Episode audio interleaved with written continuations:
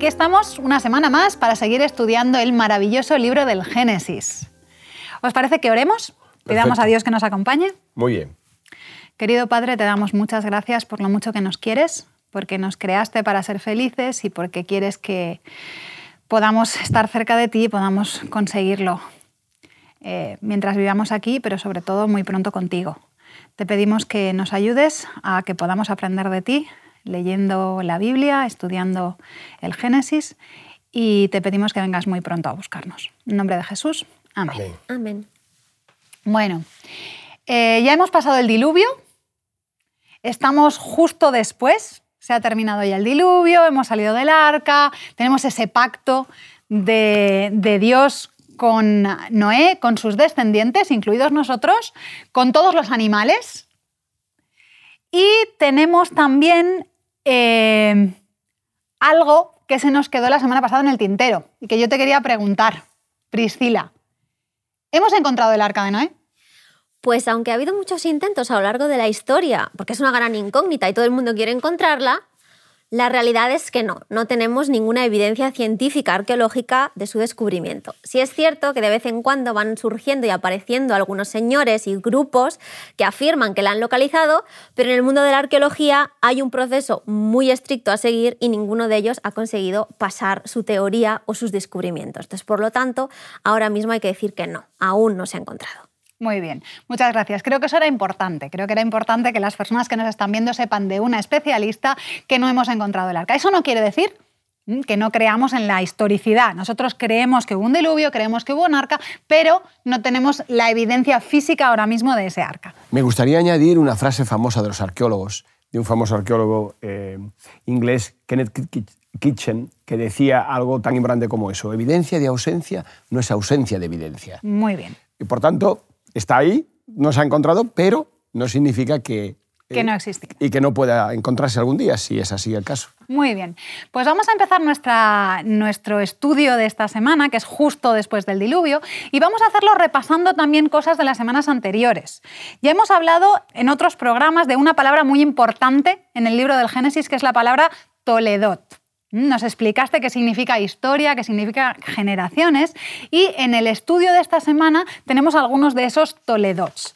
Y me gustaría que repasásemos un poquito esas genealogías, esa genealogía eh, de, de Noé después del diluvio y que veamos por qué es importante esos toledots en el libro de Génesis son muy importantes, pero por qué esta específicamente es muy importante también. Así que si nos puedes, eh, Roberto, nos puedes introducir en el tema. Por supuesto, con mucho gusto. Añadir, por ejemplo, eh, que encontramos esta referencia de nuevo en el texto de, eh, del capítulo 6 de Génesis, versículo 9. Estos son los descendientes, o estas son las generaciones, como indicábamos en la primera lección, de Noé en el primer tema de, esta escuela samática. Entonces aquí hay una referencia directamente a esta construcción, cómo se construye a partir del final de, o en este caso, eh, el comienzo del diluvio, o el final en el, en rato de la creación, cómo se va construyendo a través de ese toledado. O sea, estas son las generaciones, estos son eh, los descendientes, estos eh, es, digamos, lo que enlaza este, estos capítulos, del 6 al 9, que va a enlazar con los anteriores, ¿verdad? Desde el rato de la creación. A ver si te he entendido bien, porque no estoy segura de que me, de que me haya quedado claro. Estamos hablando de la genealogía que encontramos en el capítulo 10, los descendientes de los hijos de Noé. No, en el capítulo 6. Estamos hablando del capítulo 6. De Noé. En este caso, cuando dice estos son los descendientes de Noé.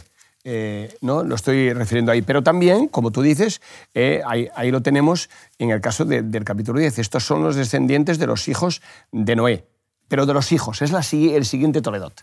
Es decir, lo que tenemos aquí es que estamos eh, conectando las genealogías que teníamos antes del diluvio con la que tenemos después del diluvio. Correcto, sí, muy, bien. Y eso conectaría también con el capítulo 11, a partir del versículo 10, que tenemos los descendientes de Sem. Exactamente. y después pues seguiría después con el resto de Abraham, etc. Es decir, primero, antes del diluvio, tenemos desde, no, desde Adán hasta Noé, que además esa genealogía es como muy específica porque nos dice a qué edad tuvieron el primer hijo, cuántos años vivieron después y todo eso.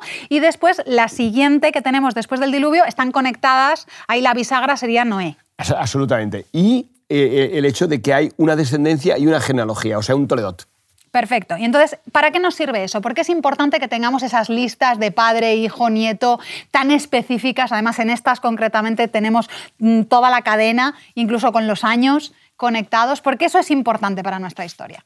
Pues nos habla de una gran historicidad del texto bíblico. Nos habla de que pues, eh, estos hechos realmente ocurrieron. Tenemos a personas con nombres, con fechas importantes de su nacimiento o de su defunción y de sus hijos. Entonces esto es bastante extraño localizarlo en un texto que sea falso. Muy bien. A mí me gustan mucho las matemáticas. Y entonces, cuando uno se pone a hacer un poquito de matemáticas con estas genealogías, resulta que encuentra un montón de información, que a lo mejor a primera vista no te das cuenta, pero si te las pones de forma gráfica y te vas poniendo barritas de la edad de cada uno de los personajes, dónde empieza y dónde termina, te dan un montón de información. Por ejemplo, te das cuenta de que antes del diluvio, desde Adán hasta Noé, las generaciones están muy superpuestas como vivían muchos años, que vivían casi mil años, pues tenemos ahí a un montón de generaciones que viven simultáneamente, que se conocen unos a otros. Por ejemplo, casi hasta el final, menos Noé, todos sus antepasados conocieron a Adán, pudieron hablar directamente con Adán. Y eso es súper interesante. Otra cosa que se ve también en las, en las generaciones es que Noé no conoce a Adán por muy poquito, que no conoce a Enoch por muy poquito, porque Dios se lo lleva justo antes del nacimiento de Noé. Y también lo que comentábamos la semana pasada, y es que eh, tanto Lamec como Matusalén, el padre y el abuelo de Noé, se mueren justo antes del diluvio. ¿Y qué es, lo que nos qué es lo que vemos en la siguiente genealogía, en la de los descendientes de Sem, la que encontramos en el, en el capítulo 11? Ahí lo que podemos ver es cómo de manera drástica disminuye la longevidad. Empezamos con longevidades muy grandes, que estamos pues, como las mismas que tenían antes del diluvio, y después de pronto empiezan a vivir cada vez menos, menos, menos, menos años, y en muy poquitas generaciones llegamos a esos 120 años de los que dice Dios que iba a ser la edad del ser humano. ¿Por qué ocurre esto? ¿Sabemos por qué hay esa bajada drástica de las generaciones? ¿O podemos pensar en alguna, en alguna idea o alguna cosa que esté relacionada? El texto bíblico nos dice que fue porque comenzaron a comer carne. Uno de los datos era que el, consumo de carne iba a menguar la cantidad y la calidad de vida que vivirían los seres humanos coincide cuando justo después del diluvio se empieza, Dios autoriza a comer carne, eso no formaba parte de su plan original, pero después del diluvio pues no hay plantas o no hay muchas plantas, tardarían un tiempo en volver a tener pues toda la variedad eh, alimenticia vegetal y entonces les permite que empiecen a comer animales y eh, simultáneamente a eso vemos una bajada drástica de la longevidad, con lo cual podemos relacionar, relacionar los, dos, eh, los dos hechos.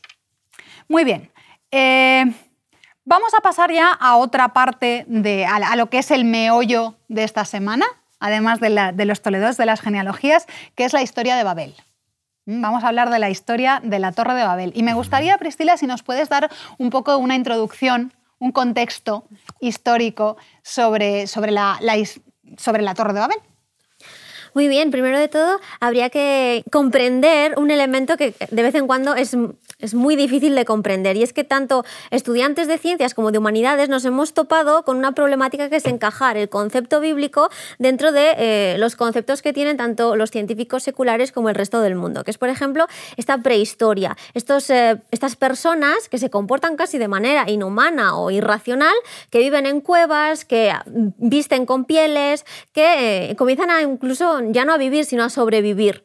Este grupo humano surge en este momento dado. Si nosotros leemos el texto bíblico, vemos que encaja perfectamente. Después del diluvio, el texto nos decía, y hemos estado leyendo a través de las lecciones, que el mundo ha cambiado. Ha cambiado tanto que incluso Satanás tenía miedo. La forma de vida ha cambiado. Entonces es como si a nosotros hoy en día nos arrancaran de nuestras costumbres y de nuestro entorno y nos colocaran en un entorno que no conocemos. imaginemos, en el desierto. Nosotros tenemos la capacidad mental, quizá, y física para crear una estructura y vivir y de manera bien, con calidad de vida. Pero es que nos va a llevar un tiempo. Es como si nos dijeran, dentro de dos días te dejo aquí tirado en el desierto y en dos días quiero verte viviendo igual que hace una semana. Pues me va a llevar tiempo. Voy a tener un periodo de vida en el que voy a sobrevivir. Las cuevas van a ser mi primer refugio. Los animales que encuentre serán lo que me voy a comer. Y las herramientas que voy a utilizar será lo primero que encuentre. Entonces sí que nos encaja eh, tanto el concepto que, tenemos de la Biblia como el concepto que vemos que tiene el mundo secular. Muy bien, eso me parece súper interesante porque además es una de las preguntas que a mí también me hacen muchas veces. Eh, la prehistoria, esos mm, eh, humanos primitivos, ¿dónde los metemos? Bueno, pues los meteríamos aquí, los tendríamos justamente entre el diluvio y la Torre de Babel. Estaríamos hablando un poquito de ese, ese es el momento histórico en el que las personas se tienen que adaptar a vivir en un mundo que está completamente destruido. Yo lo he pensado alguna vez, imaginad, imaginad que hay una catástrofe universal ahora mismo y que nos quedamos nosotros tres. ¿Vale? Y nosotros sabemos que hay centrales nucleares y coches y edificios, pero yo no sé si seríamos capaces de fabricar algo parecido. Seguramente acabaríamos viviendo en cualquier ruina o en cualquier cueva o en cualquier sitio hasta que, pues a lo mejor en unas cuantas generaciones pudiéramos recuperar algo de la tecnología que había. Pues esa es exactamente la situación en la que nos encontramos, ese es el contexto eh, de la Torre de Babel. Mm, ¿Alguna cosita más que nos puedas contar? Ya con, mm, pasado ese periodo, que es lo que llamaríamos la prehistoria, eh, ya nos, nos encontramos ya con una construcción, nos encontramos ya con una cierta tecnología, con una sofisticación, porque esta gente parece ser que querían llegar al cielo. Sí que debían tener herramientas como para hacer una construcción considerable. Claro, entonces la capacidad sí que la tenían, porque vemos que en un periodo de tiempo muy corto comienzan a no solo juntarse y crear una ciudad, sino una estructura arquitectónica casi que monumental. Entonces la capacidad la tenían, no como dicen los científicos seculares que dicen que el ser humano era casi irracional, que no tenía conocimiento de nada. No, el conocimiento está, tiene la capacidad para crear una estructura así de grande. Una estructura que nosotros hoy en día creemos que sería eh, lo que se denomina en Mesopotamia un zigurat. Zigurat es una especie de, vamos a poner una especie de tarta, ¿vale? de distintos pisos que se va haciendo pequeñito al final. Y en la puntita normalmente suele haber un templo dedicado a alguna deidad. Eso sería una figura como la que nosotros podemos ver en Mesopotamia, que se han encontrado unas 32 lo que creemos que sería la Torre de Babel sería pues un prototipo de esta figurat. Cuando nosotros leemos algunas inscripciones que vemos de las figurats, vemos que tanto la figurat, este edificio mesopotámico que sería un poco más moderno a la Torre de Babel, y la Torre de Babel tienen la misma cosmovisión, tienen el mismo objetivo, el de llegar al cielo. Tenemos una estela de Nabopolassar que restaura una figurat, la de Marduk de Babel, y él dice que los dioses le han dicho que tiene que restaurarla para que pueda llegar al cielo que esta figura es una especie de puente entre el mundo subterráneo o la tierra y el cielo. Entonces esta idea de llegar al cielo sí que la vemos en los dos edificios. Entonces creemos casi que al 100% que esta torre de Babel sería un prototipo de un figurat mesopotámico. Qué interesante. Pues vamos a hablar un poquito más de, de la motivación de estos constructores de la Torre de Babel. Tú estabas diciendo, Priscila, que están intentando llegar al cielo. ¿Para qué? ¿Por qué, eh, qué, procesos psicológicos hay detrás de esta, de, esta, de esta construcción? Yo diría más, además, especialmente, además de los procesos psicológicos, eh, procesos teológicos. ¿no? Realmente es muy interesante porque el texto nos da a entender que cuando, y nos dice claramente que cuando Dios descendió, vio aquello y, por supuesto, no le agradó y, y tomó una decisión que después seguramente vamos a comentar. Pero lo importante es, ¿qué pretendían con llegar al cielo? Bueno, al entender que se trataba de un eh, figurat eh, seguramente antiguo, como ha dicho muy bien Priscila, y eh, de unas características o de una arquitectura un poco diferente a las que, por supuesto, conocemos actualmente, que eran más modernos, y al tener un templo en la, parte superior de esa estructura, da a entender que ellos, al llegar al cielo, intentaban de alguna manera suplantar, usurpar el diseño divino respecto al plan que él tenía para esta tierra para este mundo después del diluvio. Entonces es muy importante porque eso después lo podemos observar más adelante cuando Jacob recibe la visión, en donde hay una escalera que conecta el cielo con la tierra y ahí eh, le da esa primera visión de lo que sería un templo terrenal, casa de Dios y puerta del cielo, un templo celestial. Por tanto, realmente el significado que trata de transmitir el texto es decir, hay un diseño teológico divino, un diseño teológico humano.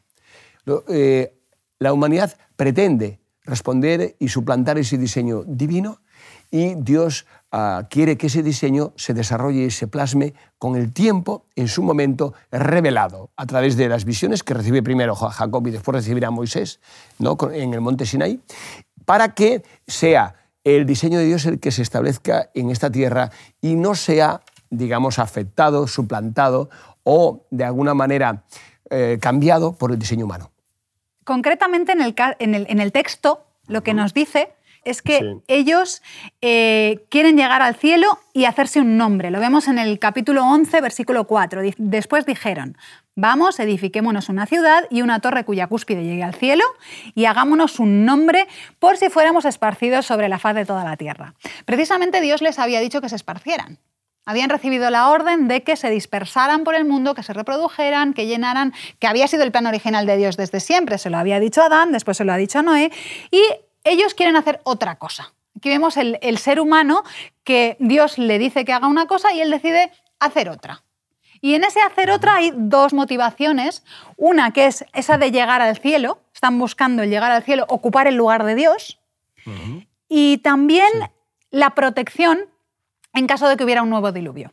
Dios les había prometido que no iba a haber otro diluvio, teníamos el arco en el cielo, eh, la señal, pero ellos no se lo acababan de creer.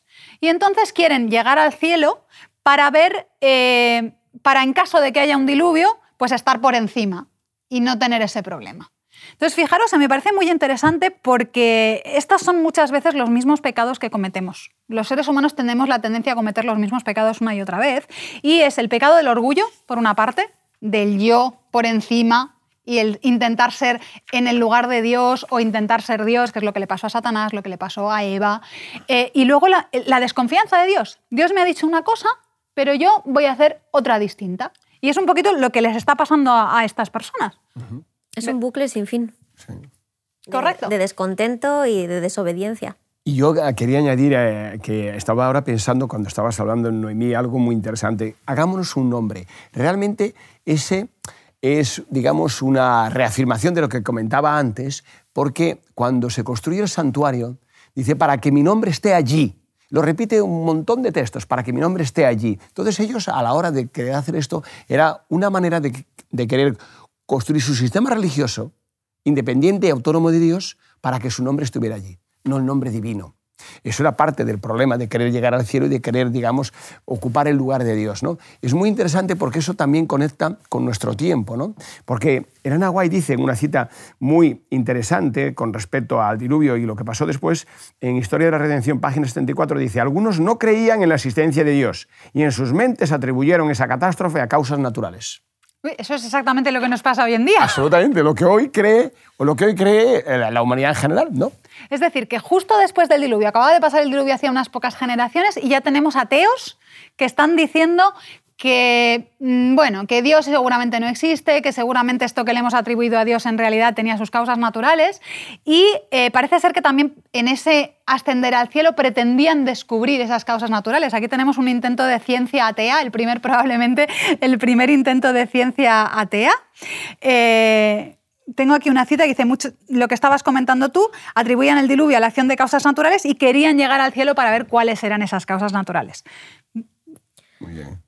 Ta- También tenemos que eh, recordar que no toda la humanidad eh, tiene este propósito ni está mostrando esta arrogancia. Tenemos a un cúmulo de personas viviendo también en Babel que no están a favor de lo que está ocurriendo en general. Lo vemos en un texto del Nada de Guay que dice, pero Dios nunca deja de lado al mundo sin testigos suyos. En esa época había hombres que se humillaban ante Dios y oraban a Él. Dice, oh Señor, rogaban, interponte entre tu causa y los planes y métodos del hombre. Y descendió Jehová para ver la ciudad y la torre que edificaban los hijos de los hombres y derrotó el propósito de los constructores y derribó el monumento de su rebelión. Es decir, tenemos también un remanente allí oculto que normalmente cuando leemos esta historia lo pasamos completamente de largo y no nos acordamos de que aunque hay personas que están actuando mal, siempre hay entre nosotros algunos que intentan realmente complacer a Dios. Esto que estás diciendo justo me ha recordado una cita de Patriarcas y Profetas que está hablando de, de ese remanente, de esos poquitos que quedaban, que dice, si no se los hubiese reprimido a los demás, a los que querían construir la torre, llegar al cielo y unificar todo,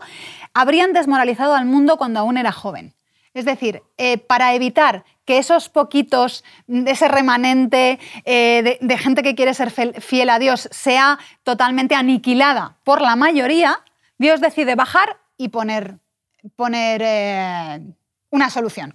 Que en este caso, como sabéis, es una solución menos drástica que la del diluvio. Tendríamos otra vez una misión de rescate.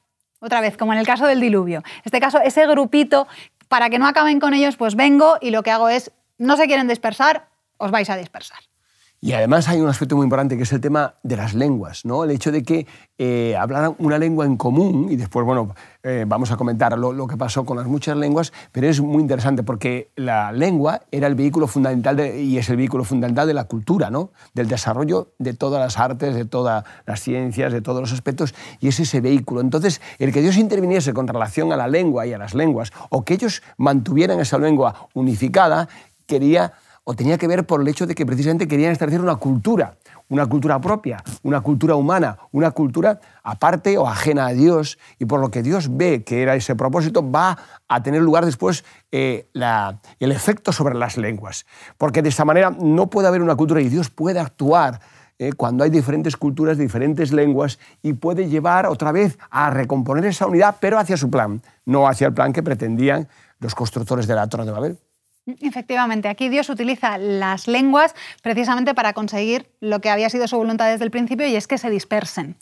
¿Mm? Y entonces ahí tenemos pues, una manera de, la solución de Dios que es un poco distinta de la que había utilizado anteriormente en el diluvio, pero igualmente efectiva. ¿Mm? Bueno, eh, ¿Alguna cosa más que queráis eh, mm, sacar como conclusión de esta lección, que queráis que os venga a la mente, que creáis que es un mensaje importante para darle a las personas que nos están escuchando? Pues yo quiero recalcar también desde el punto de vista de la arqueología que la Torre de Babel aún se sigue buscando también. Igual que nos pasa con el arca, no llegamos a un consenso de la búsqueda y del hallazgo de la Torre de Babel. Sin embargo, hay nuevas hipótesis que plantean eh, nuevos investigadores que eh, no tenemos tiempo de explicarlas enteras, pero si la leéis veréis que no contradicen en nada el texto bíblico. Y la última que se está llevando a cabo y que parece que sería una de las más correctas es la que ha pues, eh, creado el doctor Douglas Petro un profesor de, Estados Unidos, de Texas, y que él dice que podría ser la figurat que hay en la ciudad de Eridu, que se encontraría en el sur de Mesopotamia. Encaja muy bien su teoría con el texto bíblico y por lo tanto es, es un buen hallazgo. Deberíamos investigarlo para ver si a todos nos convence. Mm, o sea que no hemos encontrado el arca de momento, pero a lo mejor ya hemos encontrado en la Torre de Babel. Sí. Muchas gracias, Priscila. Roberto, tu conclusión. A mí me gustaría decir algo que me parece muy especial con relación a las lenguas que antes comentaba, pero ahora en otra dirección. Es decir, aquí vemos que hay muchas lenguas, ¿verdad? Al final. Y resulta que encontramos en Hechos 2, en el, en el capítulo 2 de Hechos, del versículo 3 al 11, que aparecen también muchas lenguas. Es decir, y además aparece bueno, la forma del Espíritu de Dios, del Espíritu Santo, en, muchas lenguas. ¿Por qué esa diferencia? Es, me parece algo muy interesante de, considerar. O sea, Dios divide una lengua en muchas lenguas. Sin embargo, aquí da una lengua para esparcir o para que todos comprendan eh, en sus lenguas autóctonas y en sus lenguas nativas el mensaje. Es decir, eh, si el plan es divino, esa acción de las lenguas tiene un significado y un propósito. Si el plan es humano, esas lenguas tienen otro propósito, que es ajeno al plan divino. Dios actúa en Pentecostés para que todos entiendan esas lenguas, para que el mensaje pueda extenderse y no hay problema en que solamente pueda hacerse a través de unos, eh, en este caso discípulos, que extiendan esas lenguas. Pero lo maravilloso es que Dios lo hace para llevar a cabo su plan. Aquí ellos intentan evitar ese plan y por eso esas lenguas no tienen, o esa lengua no tiene ese efecto que debería tener y que tuvo después en el futuro. Porque al fin y al cabo, pues la función de la lengua es la comunicación. Y Dios pues, se comunica con nosotros usando nuestras lenguas y en algunos momentos pues, interviene en el tema de la lengua. A mí lo, que me parece fabuloso de, Pentecostés, del, episodio que estabas comentando, es el hecho de que eh, cada uno pudiera entender en su lengua. A mí eso a veces me, recuerda a las películas estas de ciencia ficción, donde la gente habla diferentes idiomas, incluso de diferentes planetas, pero llevan una especie de aparatito de traductor universal y todos se entienden, pues creo que sería algo parecido y que a lo mejor es lo que nos va a pasar en la Tierra Nueva, por lo menos al principio, al llegar, porque cada uno tendremos nuestra propia lengua, nos tendremos que entender entre todos. Entonces Dios tiene una solución para eso. Mi, conclusión, el mensaje con el que me gustaría terminar, eh, tiene que ver con el hecho de que Dios desciende a mirar a Babel. Me parece súper bonito ese Dios, ese Dios que baja siempre a la esfera humana. Eh, porque Él está muy lejos de nuestra, de nuestra posición, y, pero Él siempre está dispuesto a bajar. Y entonces me parece muy bonito cuando Dios viene y, y dice, uff, es que no estáis haciendo lo que deberíais hacer. Y es que mm, voy a tener que intervenir. Pero lo hace siempre de manera mm, bonita, siempre con, con la esperanza y siempre por amor y siempre por misericordia.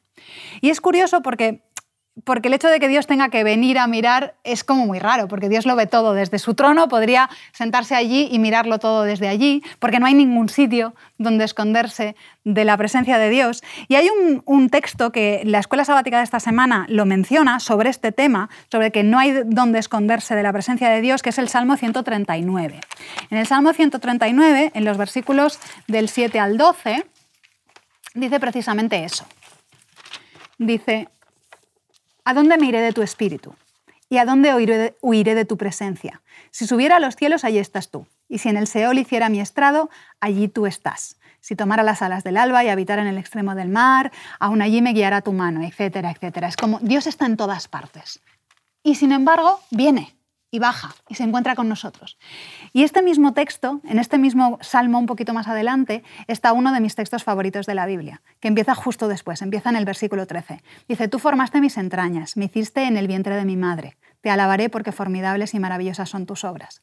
Está hablando de que Dios viene hasta el lugar más escondido, como puede ser en el interior de una madre, allí donde está su bebé, hasta allí Dios se mete para encontrarse con nosotros. Entonces me parece muy bonito porque un mismo texto que a lo mejor para el que no quiere estar con Dios le puede asustar, decir, es que no hay ningún sitio donde me pueda ir, que Dios no me vaya a ver, para el que quiere esa conexión con Dios es todo lo contrario. Es decir, esté donde esté, hasta en el sitio más escondido, tú vas a venir a buscarme. Me parece un mensaje precioso. Lo es. Lo es, así, sin duda. Te invitamos a tener una experiencia más allá del sábado, convirtiendo tu unidad de acción en una iglesia hogar en donde la Biblia, la oración intercesora, la fraternidad y la testificación sean vuestro estilo de vida. Así, experimentaremos un poder renovador en la iglesia y en el cumplimiento de la misión. Suscríbete a nuestro canal de Home Media para no perderte ninguna escuela sabática viva. Que Dios te bendiga.